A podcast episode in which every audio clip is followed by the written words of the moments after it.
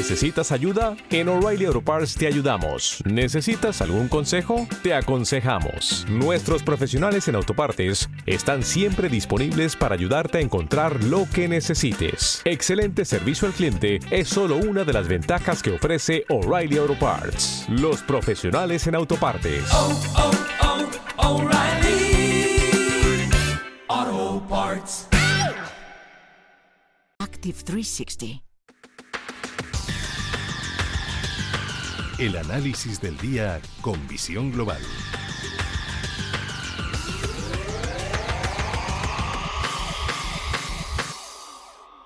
Pasan casi 16 minutos de las 8 de la tarde, una hora menos en la comunidad canaria. Y lo cierto es que es de esos eh, días, de esas semanas, que sobre todo a quien tengo de invitado eh, le entusiasman, porque alguien que le entusiasme el mercado, el funcionamiento que hay detrás de los mercados, de los bancos centrales y de ver eh, cómo en el momento en el que estamos viviendo es de esas veces que, que por muchas que se vivan, cada vez es, es diferente.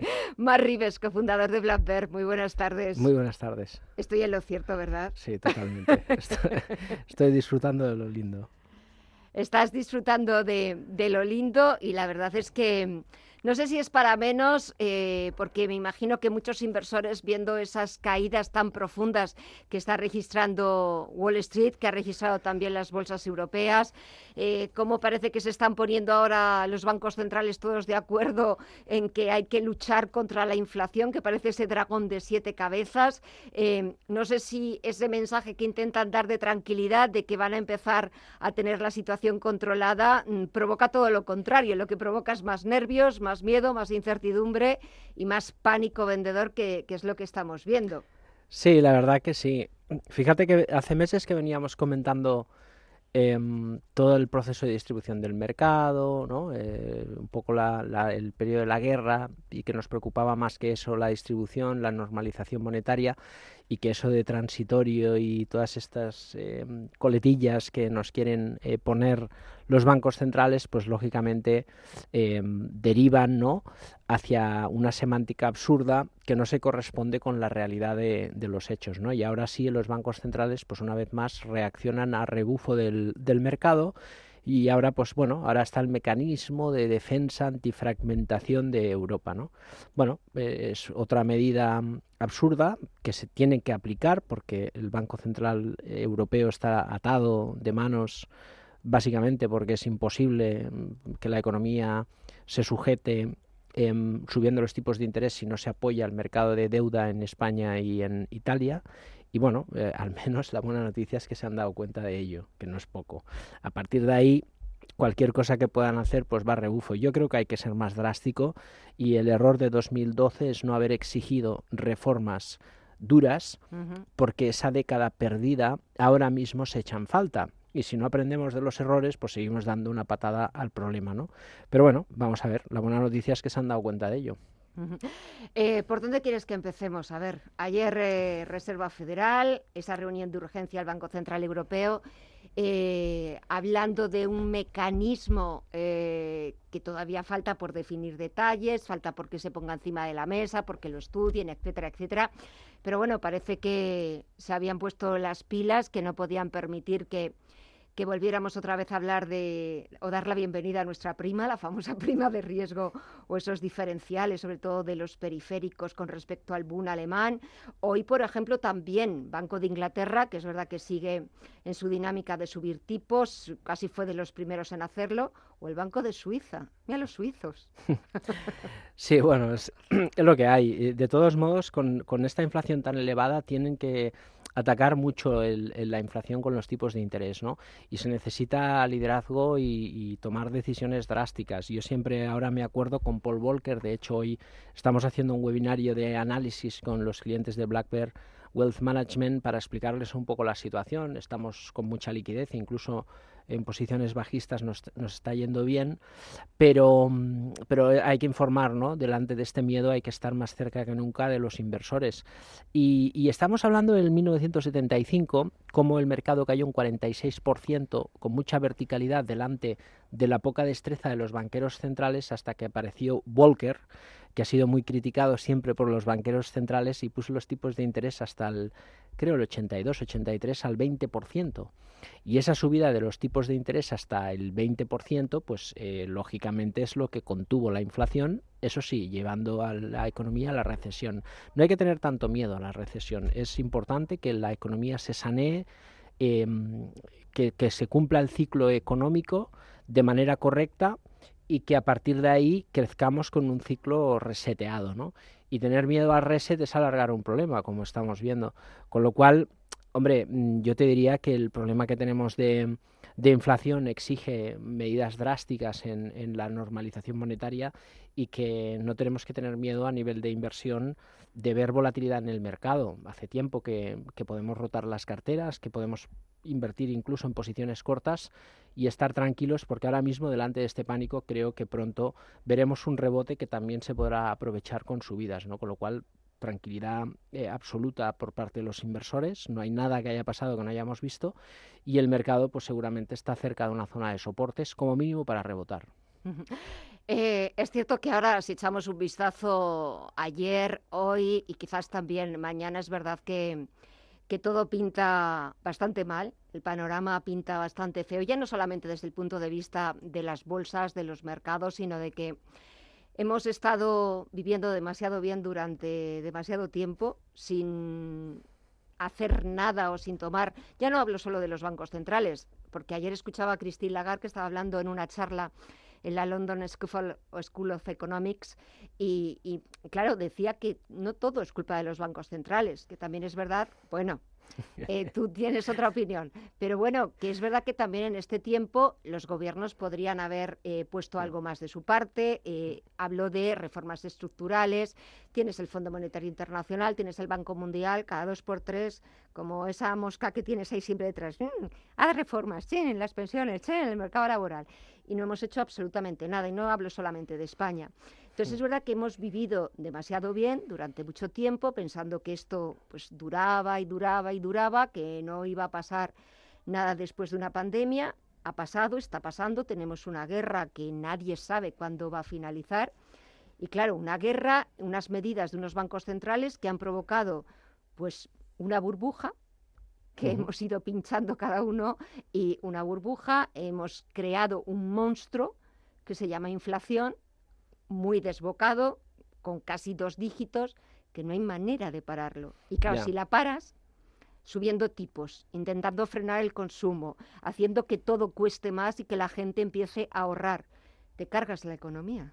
Bueno, a veces ah, ya... O es mejor cargarnos la economía y empezar de cero, no, cortarlo todo de raíz. La economía gema es cíclica, ¿no? Y, Sí. y los ciclos se tienen que respetar. El problema de los ciclos es que cuando hay demasiada especulación como consecuencia de una inflación monetaria que no va a la economía productiva y sí a la especulativa como ha pasado, es que cuando estalla la burbuja, pues la, la riqueza se crea ficticia y luego la burbuja estalla y, y, y, perdemos, ¿no? Se destruye esa creación de valor inexistente. Y ese es el problema, en la intervención monetaria. Luego las decisiones que hay que tomar, pues la historia nos ha enseñado que los mejores momentos de la economía han nacido de, de liderazgos drásticos a la hora de tomar decisiones y sin miedo a enfrentarnos a una recesión, porque la economía es cíclica, ¿no? Y quien más pierde es aquel que ha estado en la burbuja. Por ejemplo, en 2005, 2006, 2007 se generó mucho dinero en una burbuja inmobiliaria y perdió dinero el que estaba en el ladrillo, ¿no? En España. O en el 2000, pues en las .com. Uh -huh. eh, en Uf, los las .com, en madre lo, mía. En los bonos subprime. Y ahora Uf. Estamos viendo la burbuja Uy. de la disrupción. Eso nos había olvidado todo eso, Bueno, fíjate. hay que contextualizar. Fíjate que ahora realmente el dolor del mercado lo estamos viendo en la disrupción, la burbuja de la disrupción, la burbuja de los bitcoins y yo creo que pronto veremos también dolor en Tesla, ¿no? Y todos esos excesos se sanean, pero estar al margen de estas burbujas tampoco está siendo tan dramático. ¿eh? Al final, correcciones del 15% es lo que estamos viviendo. En el peor de los casos, eh, si estamos al margen de las burbujas. Y es muy fácil vivir al margen de una burbuja. El problema es la codicia. Entonces, mm, seamos serios en tomar decisiones y lo que decías totalmente de acuerdo. Es decir, el Banco Central Europeo tiene ahora mismo un, un, un problema y, y, la solución es comprar deuda. Uno solo. bueno, varios, pero comprar deuda y a la vez subir tipos, eh, pero claro, los, es- los estados, eh, ¿a cambio de No, qué? Los estados claro. tienen que tomar decisiones.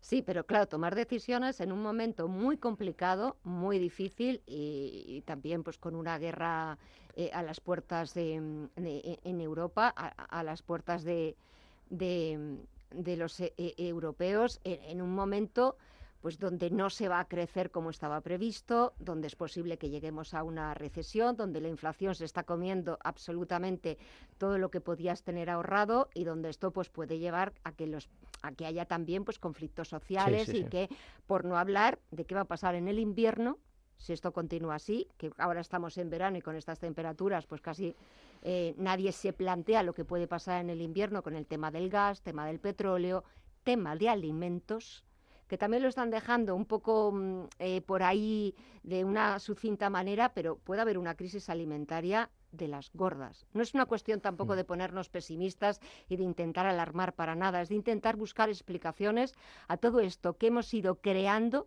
o que hemos ido dejando pasar y que claro, ahora no Sí. hay manera. Ese es el gran reto, ¿no? Lo, lo- la- lo bueno del capitalismo es que delante de la adversidad es capaz, a través del espíritu emprendedor, de encontrar soluciones a los problemas. Lo hemos hecho en la pandemia, creando vacunas a nivel récord, Sí, y es est- verdad. estoy convencido que encontraremos una solución energética sostenible eh, en un plazo de uno o dos años, ¿no?